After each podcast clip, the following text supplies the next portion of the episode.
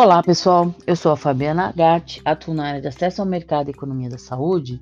A gente vai conversar um pouco a respeito de um estudo que foi feito em 2017 no, no âmbito do PROAD SUS, que revisou as avaliações de tecnologia em saúde pela Conitec no período de 2012 a 2016, em especial atenção em relação ao custo-efetividade incremental das tecnologias analisadas e a sua relação com a incorporação ou rejeição da tecnologia.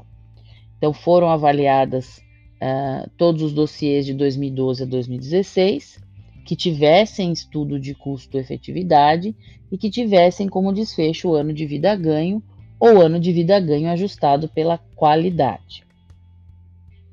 E né, nós sabemos que o uso desses desfechos se dá porque eles permitem uma comparabilidade entre os estudos.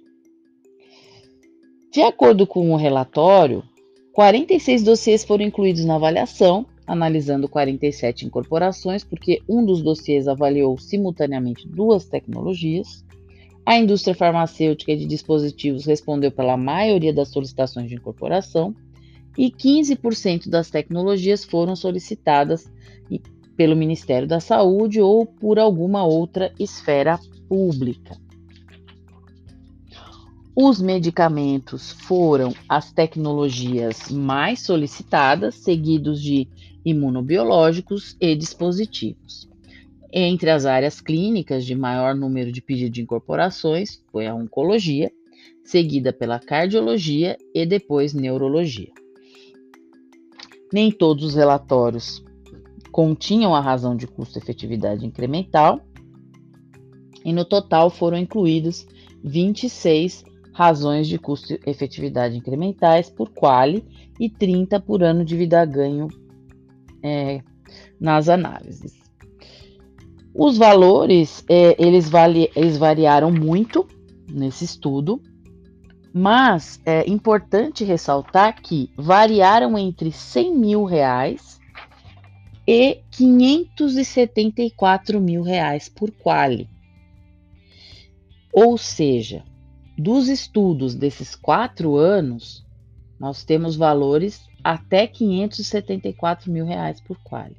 O que significa que, se a Conitec coloca 1 a 3 PIB por quali, pensando no PIB, por exemplo, de 2021, que é cerca de 40 mil reais, nós temos aí um limiar de 120 mil reais, que está bem abaixo dos valores apresentados aí nos dossiês desse período já de 2012 a 2016.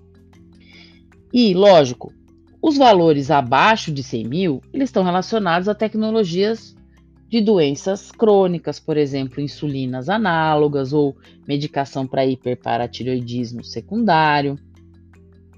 Então é importante entender que é, existe, né, e, e, esse estudo ele foi só até 2016. Se a gente pegar tecnologias depois de 2016, a gente com certeza tem é, valores acima de 574 mil reais por quali.